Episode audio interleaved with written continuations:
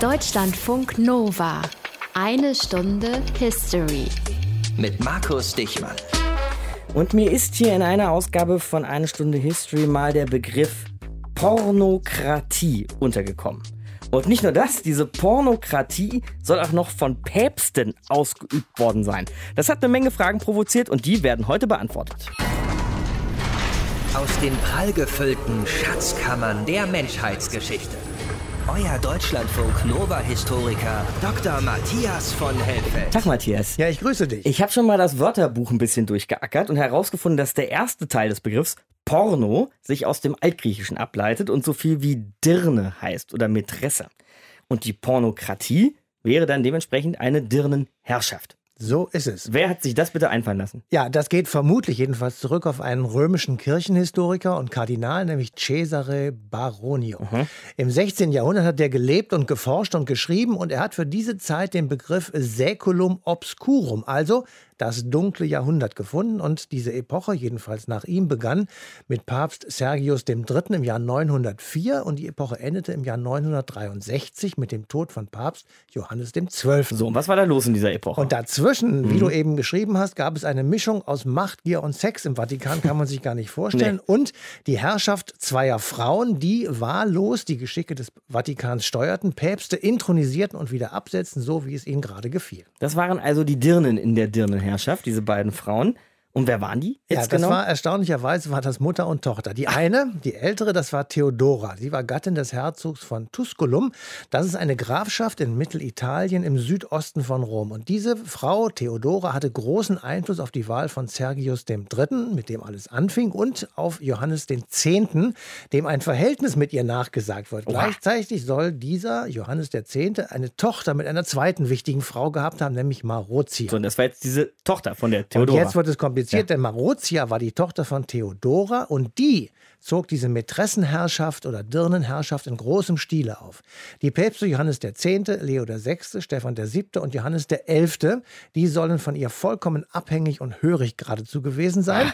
932 wurde sie von ihrem Sohn, auch das ist eine pikante Geschichte, Albrecht II. gefangen genommen, als sie sich selber zur Kaiserin in Rom krönen lassen wollte. Und danach wird sie nicht mehr erwähnt.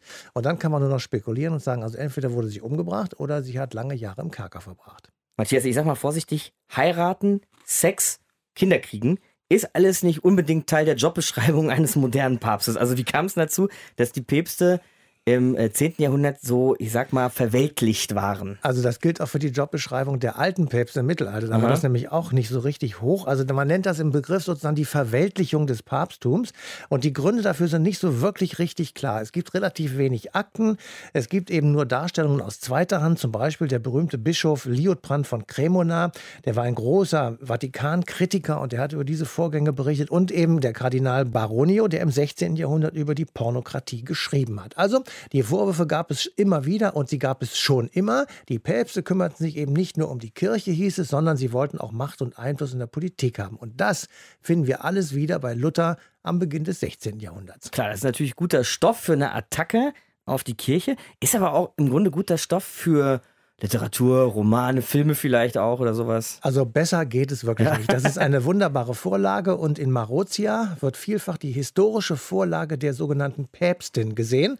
Ah, ja. Ein Buch, das 1996 die amerikanische Schriftstellerin Donna Woolfolk Cross veröffentlicht hat und das etwa 100 Jahre vor den tatsächlichen Ereignissen spielt. Auch verfilmt wurde, glaube ich. Das wurde auch verfilmt. 2003 schrieb dann Erik Walz Die Herren der Päpste.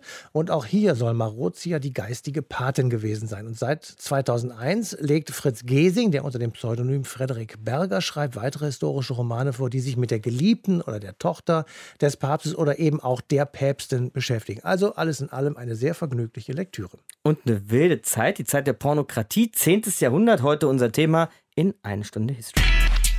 Deutschlandfunk Nova. Also die Dirnenherrschaft, die Pornokratie. Dies ist unser Thema heute in eine Stunde History und diese Dirnen oder Mätressen, wie auch immer man das nennen will, die damals geherrscht haben und die sich die arg devoten Päpste ziemlich grausam untertan gemacht haben, die stellen uns jetzt Rahel Klein und Martin Krinner vor. Marozia war ein echtes Miststück. Eine Frau, die so wunderschön war, dass sie alle Männer rumkriegte, die so skrupellos war, dass sie in Rom wörtlich über Leichen ging und die so mächtig war, dass sie sogar den Papst, um es jetzt mal ganz kurz beim Namen zu nennen, vögeln konnte, wie es ihr gerade passte. Hä, Moment mal, wer sagt denn sowas? Äh, hier, historische Quellen, Liutbrand von Cremona. Und das ist wer? Das ist ein Bischof aus Italien und das war sogar ein Zeitgenosse von Marozia aus dem 10. Jahrhundert. Okay, also ein Bischof aus dem Mittelalter, da wissen wir ja, wie die drauf waren. Wie meinst du das? Ja, wahrscheinlich war das so ein bigotter Frauenhasser. Naja, okay. Also man muss vielleicht in dieser Zeit mit den Quellen ein bisschen vorsichtig sein, aber Rahel, darf ich erst mal kurz weitererzählen? Ja, komm, dann sag doch mal, was der alte Mann geschrieben hat. Also zuerst mal hat er gesagt, dass Marozia halt ein Kind ihrer Zeit war. Ihre Eltern waren beide hohe Adelige, so die mächtigsten Leute in Rom. Und als Marozia gerade mal sechs Jahre alt war, da hat sie zum ersten Mal mitgekriegt, wie so ein Papst drauf ist. Nämlich scheinheilig und machtversessen. Das war bei der sogenannten Leichensynode. Wobei? Bei der Leichensynode, da stand im Vatikan tatsächlich eine Leiche vor Gericht. Wieso? Naja, musst dir das vorstellen, die Päpste kamen in der Zeit ja aus unterschiedlichen Lagern bzw. Familien. Und um jetzt die eigene Macht zu rechtfertigen, musste so ein neuer Papst häufig erstmal den alten niedermachen. Und die Leichensynode war jetzt ein Schauprozess von Papst Stephan VI. gegen seinen Vorgänger Papst Formosus. Das Dumme war nur, der war natürlich schon tot, seit neun Monaten. Das heißt, Stefan hat den stinkenden alten Leichnam aus seiner Gruft rausgezerrt, Äh. Hat ihm seine päpstlichen Gewänder wieder angezogen und hat ihn wegen Meineid und Wahlbetrug angeklagt, unschuldig gesprochen. Und anschließend wurde die Leiche dann wieder ausgezogen und das Gerippe irgendwo im Tiber versenkt. Ja, das klingt ja sehr nett, aber was hat das Ganze jetzt mit Marozia zu tun? Naja, Marozia war bei diesem Schauspiel dabei, als kleines Kind von sechs Jahren eben. Und wer da auch dabei war, das war ein Kardinal namens Sergius. Der war zwar 30 Jahre älter als die kleine Marozia, aber bei der Leichensynode hat er ein Auge auf sie geworfen. Äh, also so ein pädophiler Dreckskerl, Hm. kann man sagen, den hätte ich ja sofort aus Rom verbannt. Ja, du schon. Aber Marozias Mutter, die war der anderer Ansicht. Die hat das Ganze nämlich noch gefördert, weil sie Einfluss bekommen wollte auf diesen Kardinal. Und zehn Jahre später wurde dieser pädophile Dreckskerl dann selber Papst, Sergius III. Und in seinem päpstlichen Bett lag eine päpstliche Mätresse, nämlich Marozia.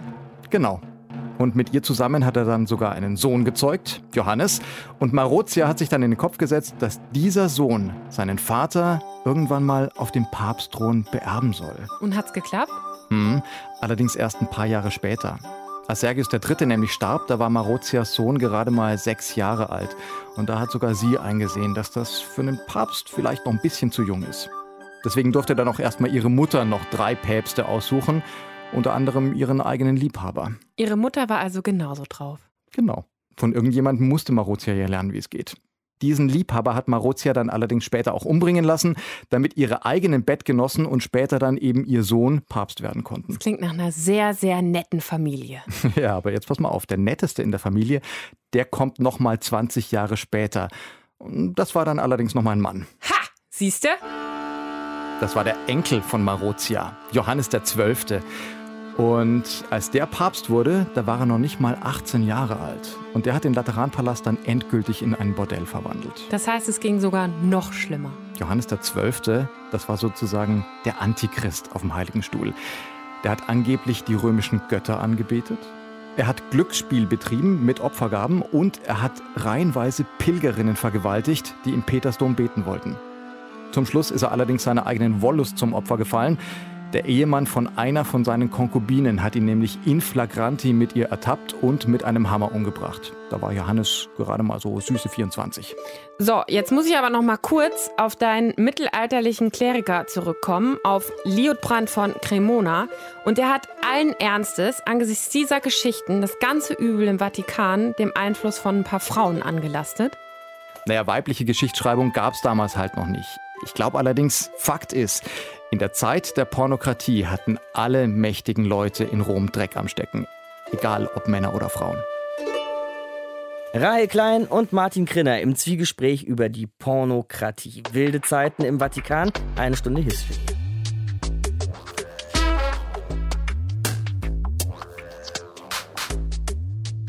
Sexparty im Vatikan. Das ist jetzt nicht nur der Stoff für fette Schlagzeilen heute, sondern, wir reden hier über Geschichte, eine Stunde History hier. Nee, das ist auch Stoff von damals, die Pornokratie und wie es dazu kam. Das wollen wir jetzt nochmal mit Mittelalterhistoriker Klaus Herbers besprechen. Tag, Herr Herbers. Grüß Gott, Herr Dickmann. Wie kommt es denn dazu, dass der Stellvertreter Petrus auf Erden, fromm und rein und römisch-katholisch, sich plötzlich von ein paar Ladies um den Finger wickeln lässt? Ja, dafür muss man erst einmal in Betracht ziehen, dass natürlich Herrschaft in dieser Zeit eine ausgesprochen familienbetonte Herrschaft war. Das heißt, ein Vertreter auf der Kathedra Petri hat sich nicht unbedingt nur um den Finger wickeln lassen, sondern durch diese Familien, die eventuell auch ihre Interessen vertraten, ist er auf die Kathedra Petri äh, gekommen. Also wenn man den eigenen Aufstieg auch den verschiedenen Intrigen und Machenschaften der Familien verdankt, ist man natürlich in einer Situation, dass man sich da nicht direkt gegen wehren kann. Das waren also sowas wie Mafiastrukturen damals im Vatikan? Ich würde das gar nicht als Mafiastruktur bezeichnen. Also wenn Sie denken Sie einmal, äh, in Byzanz war es so, in der Mitte des 10. Jahrhunderts, dass ähm, mehrfach äh, der Patriarch ein Sohn des Kaisers gewesen ist. Also man hat versucht, die Familien in möglich wichtigen Positionen zu ähm, positionieren. Und natürlich einflussreiche stadtrömische Familien haben das immer im Laufe der Geschichte versucht beim Papsttum. Und zu manchen Zeiten ist das erfolgreicher gewesen, zu anderen Zeiten weniger erfolgreich. Nehmen wir mal eine der beiden Damen, nämlich Marozia, von der haben wir heute schon gehört. Was weiß man denn über die überhaupt? Also ich würde jetzt annehmen, so wie Sie das schildern, Herr Herbers, dass sie auch zu irgendeiner großen Familie gehörte. Ja, sie gehörte zur Familie des Theophylakt und hat versucht, eben auch die aus ihren Liebschaften hervorgegangenen Kinder möglicherweise in eine gute Position zu bringen, unter anderem auf den Papstthron. Insofern macht sie eigentlich das, was jede gut sorgende Mutter für ihre Kinder machen würde, wenn sie es aus der familiären Perspektive sehen. Von einer strukturellen, institutionellen Perspektive ist das Urteil natürlich dann direkt anders. Wie ist das Urteil da? Das Urteil wäre natürlich aus einer heutigen Perspektive, es kann doch nicht sein, dass eine Papstwahl und viele andere Verfahren seit der Spätantike existieren und diese Verfahren äh, im Grunde ein bisschen zur Seite gewischt werden, um diese Familieninteressen durchzusetzen. Das äh, ist aber eben das große Widerspiel eben zwischen diesen persönlichen Interessen und den Verfahren, die versuchen, so etwas einzuhegen. Das klappt im Laufe der Geschichte zu unterschiedlichen Epochen ganz unterschiedlich gut. Mhm. Jetzt geht diese Pornokratie, wie man sie nennt, ja gerade mal so gut 100 Jahre nach Karl dem Großen los, mit dem die Kirche ja eigentlich erst so stark wie nie geworden war. Und denn der Papst könnte ja eben auch den fränkischen König zum Kaiser. Hat diese Pornokratie denn eigentlich auch dazu geführt, dass die Kirche an Macht verloren hat? Weil es ging ja drunter und drüber im Vatikan. Äh, ja, ob die einzelnen Entscheidungen in Rom unbedingt schlechter waren als äh, in der Zeit zuvor, ist noch eine ganz andere Frage. Aber Sie haben einen wichtigen Punkt angesprochen. Die kaiserliche Herrschaft hat natürlich eine gewisse Stabilisierung auch in Rom hervorgebracht. Es gab ja auch äh, vorher eben Machtkämpfe zwischen verschiedenen Familien. Denken Sie nur an den Kröner Karls des Großen, Leo III., der ja auch auf offener Straße angefallen wurde, weil eben die andere Parteiung in Rom ihn eigentlich nicht so gern auf dem Papstthron haben wollte. Aber das Kaisertum hat jedenfalls eine gewisse Stabilisierung dort reingebracht und diese karolingische Herrschaft oder dieser Einfluss der Karolinger in Italien geht im Laufe des 9. Jahrhunderts stetig zurück. Das Karolingerreich, wie man es so schön sagt, zerfällt, es entstehen neue Gebilde und diese Gebilde schaffen es nicht in der gleichen Weise in Rom präsent zu sein. Vor diesem Hintergrund ist es natürlich ganz normal, dass lokale Kräfte in dieses Vakuum eindringen. Man könnte sagen, ein Grund, sicherlich nicht der einzige, liegt darin, dass das kaiserliche Vakuum entsteht und eben machtbewusste Familien, Familie der Marozia, Familie des Theophylakt, in dieses Vakuum hineindrängen. Wie ging denn dieses Kapitel der Pornokratie dann letzten Endes ja eben zu Ende?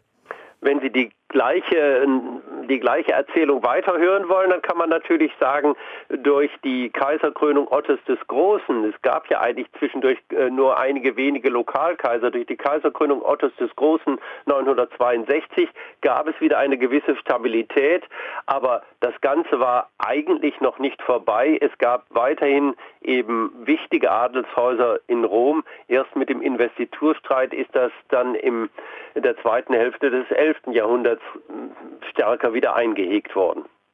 Über den Investiturstreit haben wir auch schon mal eine eine Stunde History gemacht. Die findet ihr bei uns im Archiv, wenn ihr euch mal genauer anhören wollt, worum es da so ging. Dann eins noch, Herr Herbers, was haben eigentlich spätere Päpste über diese Zeit gesagt, über die Pornokratie? Was sagen vielleicht auch heutige Päpste dazu? Die Päpste selbst haben sich dazu äh, relativ wenig geäußert.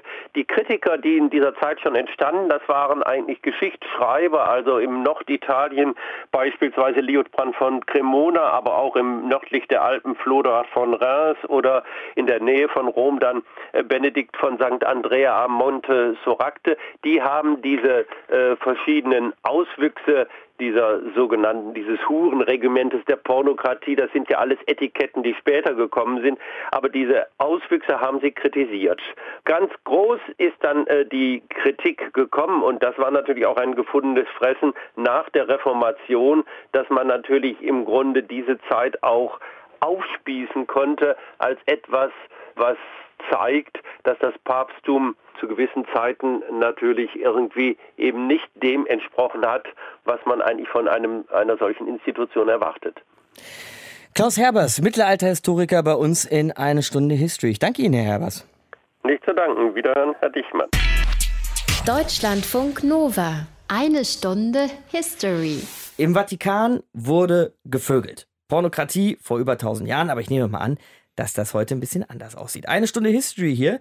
Matthias bei mir im Studio. Sexualität und katholische Kirche, Matthias. Wenn wir das Begriffspaar jetzt nochmal zusammenbringen wollen, passt gar nicht so gut, wie ich finde. Ja, aber wenn man genauer hinguckt, finde ich eigentlich passt es doch ganz ja? gut. Ja, ich habe mal ein bisschen rumgesucht und bin dort auf der Seite der Karl Leisner Jugend gelandet. Aha. Leisner war ein katholischer Diakon, der kurz nach Kriegsende, nach dem Zweiten Weltkrieg, an den Folgen einer im KZ Dachau erlittenen Krankheit starb. Mhm. Und auf dieser Seite, die sich an Jugendliche wendet, steht als Zitat folgendes: Gott feiert reinen Sex in der Ehe und lädt uns ein, das auch zu tun. Uh. Gott hätte den Fortpflanzungsakt so kurz und langweilig wie ein Niesen machen können. Stattdessen hat er ihn zum größten Thrill aller Zeiten erkoren. Und wenn ein Mann und eine Frau sich an diesem Geschenk erfreuen und Gott dafür danken, dann geben sie ihm die Ehre. Preiset den Herrn. Sex wird zu einem wunderschönen Zwei-Personen-Lobpreis-Gottesdienst. also das steht da wörtlich. Okay. So, und jetzt kann man natürlich sagen, da gibt es so ein paar implizierte Einschränkungen. Ja. Nur in der Ehe, nur zwischen Mann und Frau Genau. und eben nicht für Geistliche. Mhm. Und das grenzt alle, die, die wir eben genannt haben, aus. Alle Sex außerhalb der Ehe wird ausgegrenzt und eben auch Sex als Geistlicher wird auch ausgegrenzt. Ja, das, was du da ansprichst, also Geistliche ohne Sex, das ist ja der Zölibat, der innerhalb der katholischen Kirche nach wie vor bis heute gilt. Das ist aber nicht in allen Kirchen so. Nee, es ist wirklich anders, das muss man einfach mal deutlich sagen. Der Zölibat gilt auch für orthodoxe, evangelische oder anglikanische Männer und Frauen, die in einen Orden eingetreten sind. Also das ist nicht nur bei den katholischen so. In der orthodoxen Kirche gilt es darüber hinaus für Bischöfe und Mönche und Priester, die, auch das ist etwas anders, bei ihrer Weihe noch nicht verheiratet waren. Wenn sie verheiratet waren, dürfen Dann, sie. dann galt es nicht. Ansonsten gibt es das nicht. Im Islam und im Judentum gibt es keinen Zölibat. Eine Stunde History hier. Sexualität und Kirche sind unter anderem heute unser Thema, dank der Pornokratie.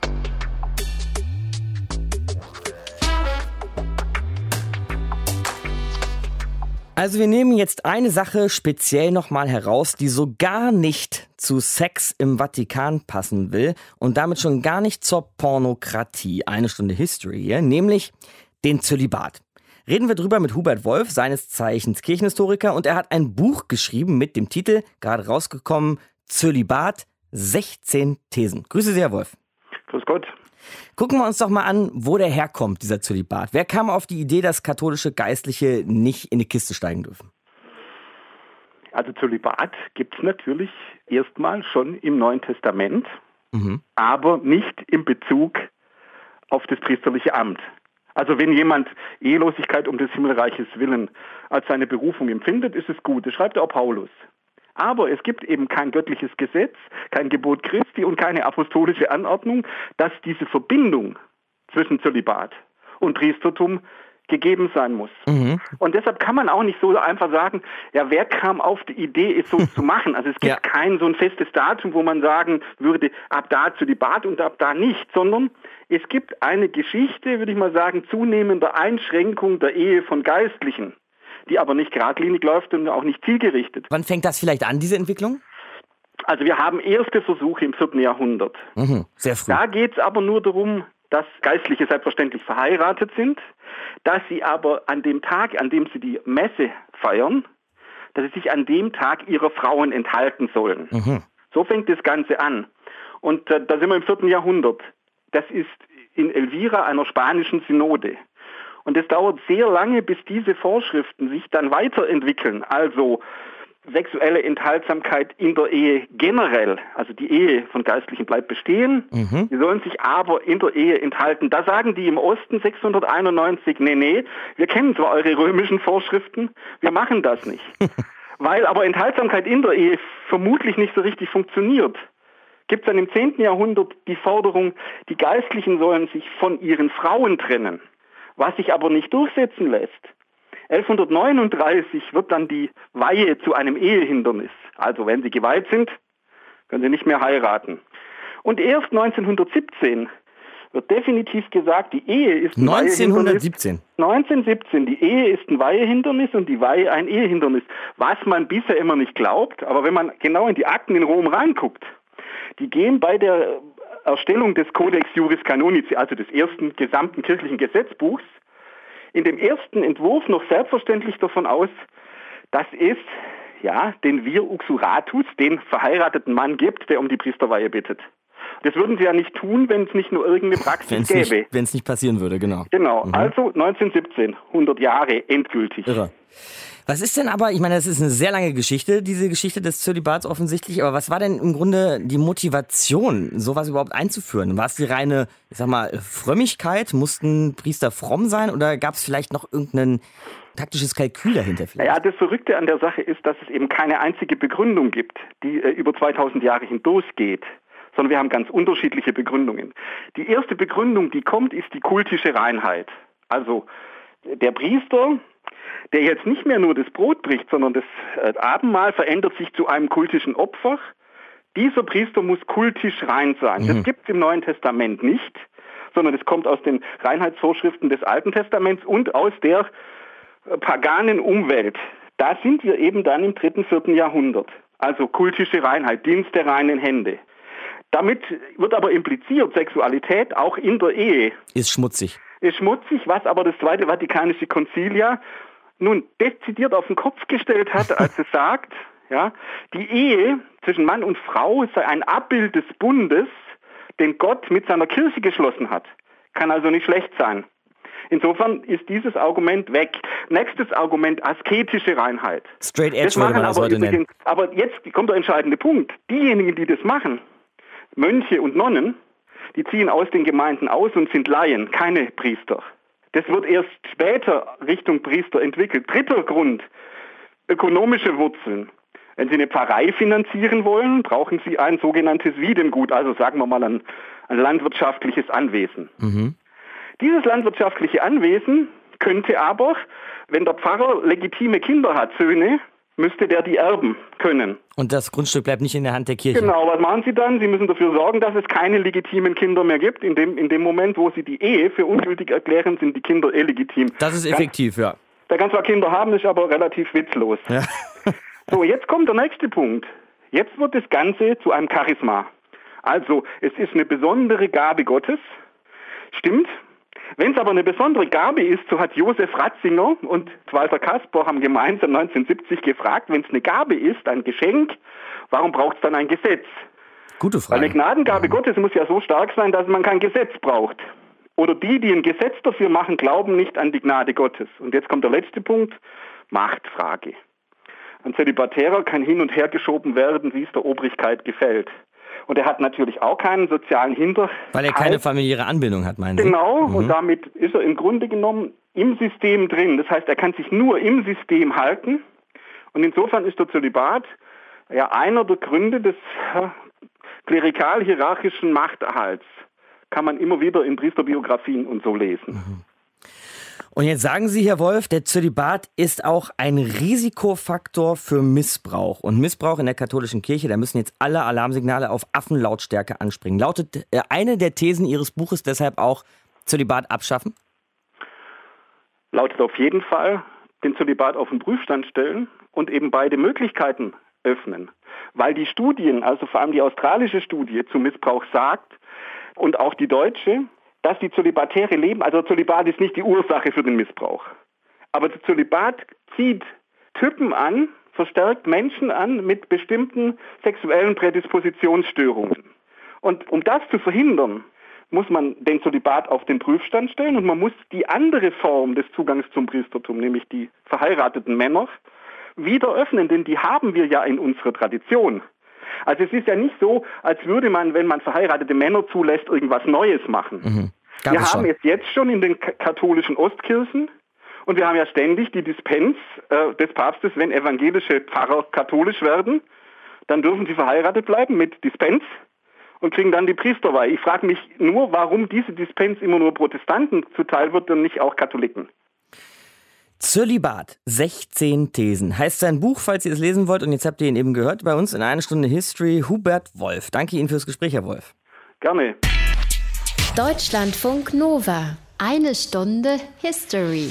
Also auch wenn Matthias da vorhin mit diesem fetzigen Zitat von ein paar Jungkatholiken um die Ecke kam, von wegen Sex sei der größte Thrill und eine Ehrerbietung an Gott und so weiter, behaupte ich trotzdem weiter, Kirche und Sexualität haben ein Problem miteinander. Reden wir drüber mit unserer Deutschlandfunk Religionsredakteurin und Kirchenbeobachterin Christiane Florin. Hi Christiane. Hallo. Würdest du das auch so sehen? Sexualität und Kirche passt nicht so ganz? Ja, es passt schon, denn die Kirche, vor allem die katholische, beschäftigt sich ja stark mit Sexualität. Ja, es stimmt, gibt einen ja. großen Regelungsbedarf offenbar, es gibt ein hohes Schriftaufkommen. Mhm. Ich würde sogar sagen, die, die katholische Kirche ist ziemlich unterleibsfixiert. Aber das ist sie ja deshalb, weil sie in Sexualität ein Problem sieht. Ja, sie sieht darin auch nicht nur, aber eben auch eine Gefahr, eine Bedrohung, äh, Mittel des Kontrollverlustes. Also man muss da irgendwie so eine Hoheit drüber bewahren, dass die Leute sozusagen richtigen, guten katholischen Sex haben und nicht das Böse, was so in der Welt da draußen üblich ist. Das ist die Wahrnehmung. Kannst du denn aber irgendwelche Entwicklungslinien sehen? Ist es vielleicht ein bisschen besser geworden, so unter den letzten Päpsten, unter dem aktuellen Papst? Oder ist es ist und bleibt es schlimm? Also besser oder schlechter ist eine komische Kategorie. Also ich fand immer sehr auffallend, dass Papst Johannes Paul II sich sehr intensiv um äh, die Sexualität seiner Herde äh, gekümmert hat. Ne? Der hat also über Jahre eine, wie er das nannte, Theologie des Leibes verkündet, mhm. hat also gesagt, Sex ist an sich was, was Gutes, was schon damals als Fortschritt empfunden wurde, dass man jetzt nicht sagen kann, die katholische Kirche ist prinzipiell gegen Sex, mhm. sondern er sagt schon, das ist was Gutes, aber selbstverständlich ist damit nur der Sex in der Ehe gemeint und auch der Sex, der dazu führt, dass man Kinder bekommt. Also in der katholischen Klar. Sprache heißt das dann eben äh, Sexualität, die offen ist für das Leben. Und auf der anderen Seite gehört er zu den Päpsten, die dieses Bedrohungsszenario in den wildesten Farben geschildert haben. Also die ganze Welt ist übersexualisiert, Sexualität ist nur eine Ware, die Leute folgen besinnungslos ihren Trieben und die katholische Kirche ist eben das Bollwerk dagegen. Franziskus scheint da ein bisschen, also der aktuelle Papst, ein bisschen zurückgenommener zu sein bei dem Thema. Ja, ich meine, von ihm gibt es natürlich auch Zitate wie Abtreibung ist Auftragsmord, aber wenn man sich zum Beispiel sein Schreiben über die Ehe anschaut, dann fällt doch auf, dass er da nicht so diesen Detailregelungsbedarf hat, sondern er löst, glaube ich, vieles dadurch, dass er gar nicht so sehr über diese Unterleibsdinge spricht.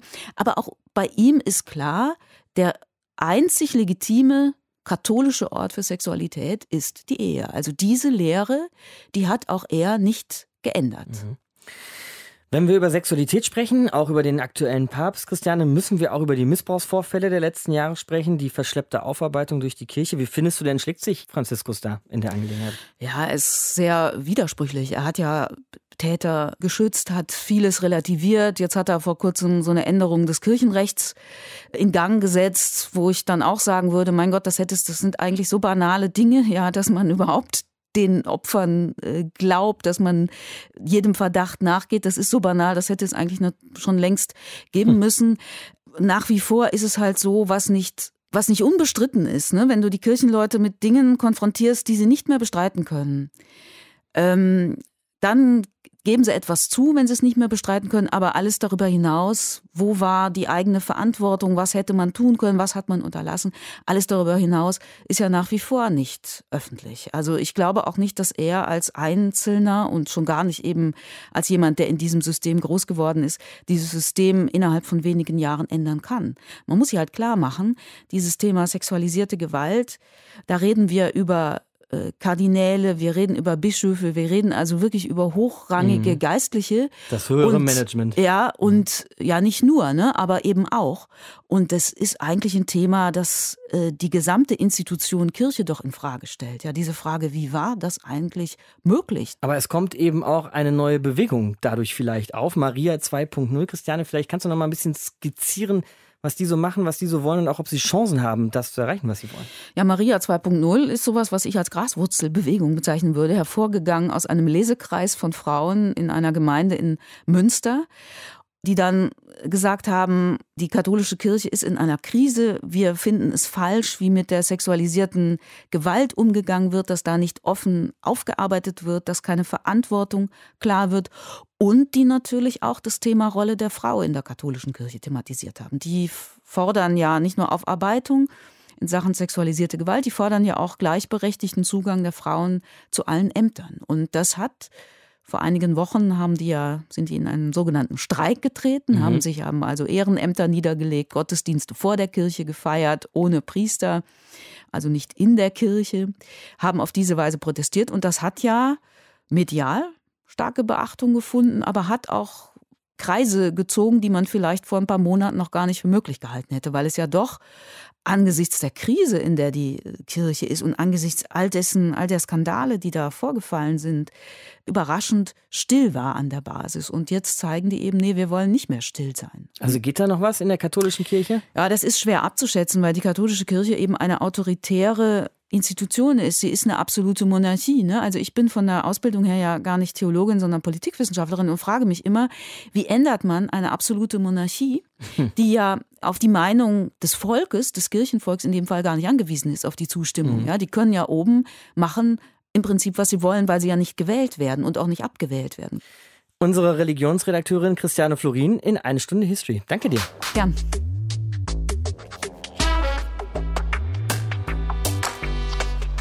Sexualität in der Kirche, die Missbrauchsvorfälle und der Zölibat. Fast 1000 Jahre nach dem Ende der Pornokratie war das unser Thema heute hier in eine Stunde History. Irgendwie hängt es alles zusammen, ne? Matthias, jetzt zum Ende. Du hast da auch noch mal ein paar Gedanke, Gedanken zu, genau genommen eigentlich ein paar Einwände gegen den Zölibat speziell. Ja, also die Frage, wie halte ich es mit Sexualität, Zölibat und mit gleichgeschlechtlicher Liebe etc., natürlich auch mhm. mit Missbrauchsvorwürfen, diese Frage ist für die Kirche, zumindest für die katholische, aber auch für die evangelische, essentiell geworden. Und nach meiner Auffassung fällt der Zölibat irgendwie aus der Zeit. Ich halte das irgendwie an Festhalten an Traditionen, die aber tatsächlich eben nicht mehr zeitgemäß sind. Und, und das ist ein noch größerer Einwand, ich finde, dass die katholische Kirche sich mehr um die Frauen kümmern müsste. Im mhm. Moment jedenfalls sind sie natürlich klar, sie sind Rolle. Kirchenmitglieder, ja. selbstverständlich. Sie haben auch auf den unteren Ebenen eine große, starke Rolle, klar. Mhm. Aber sie haben in der Kirchenleitung keinen Stellenwert. Viele moderne Frauen lehnen sich gegen diese patriarchalischen Machtstrukturen innerhalb der katholischen Kirche auf und sie wollen auch eine neue Sexualmoral.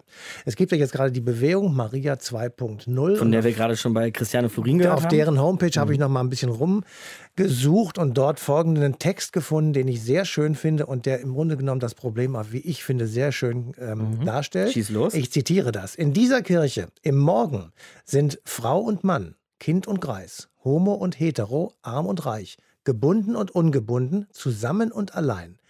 Willkommen an jedem Ort und willkommen in jeder Berufung. Willkommen als lebendiger Widerschein von Gottes liebendem Blick. Hm. Punkt. Das ist wirklich schön. Das ist ein sehr schöner Text und den könnte sich die katholische Kirche, ich sag mal, etwas mehr zu Herzen nehmen. Und dann könnte sie in diesem Sinne auch etwas weltlicher werden. Nicht in dem Sinne der Pornokratie, die wir heute besprochen haben, aber sie müsste tatsächlich in diesem Sinne weltlicher werden und sie müsste ihre Missbrauchsfälle, von denen sie ja viel früher Kenntnis bekommt als wir, sofort der weltlichen Justiz überstellen und die eigenen Reihen in Anführungsstrichen säubern. Findet zumindest Matthias, der aber genau. in der genau. katholischen Kirche leider nichts zu sagen hat. Oder? Bist nein. du irgendwie heimlich Bischof oder so von? Nein, nee? das ist, nein, ich habe das abgelehnt. Okay. Trotzdem danke dir für heute. Nächstes Mal in einer Stunde History reden wir über etwas eigentlich wirklich nur schwer Vorstellbares, muss man sagen. Menschen hinter Gittern, ja, aber nicht im Gefängnis, sondern im Zoo. Zum Beispiel im Zoologischen Garten Berlin, der 1844 seine Tore öffnet. Das war eine Stunde History für diese Woche. Mein Name ist Markus Dichmann. Macht's gut. Ciao. Deutschlandfunk Nova. Eine Stunde History. Jeden Montag um 20 Uhr. Mehr auf deutschlandfunknova.de.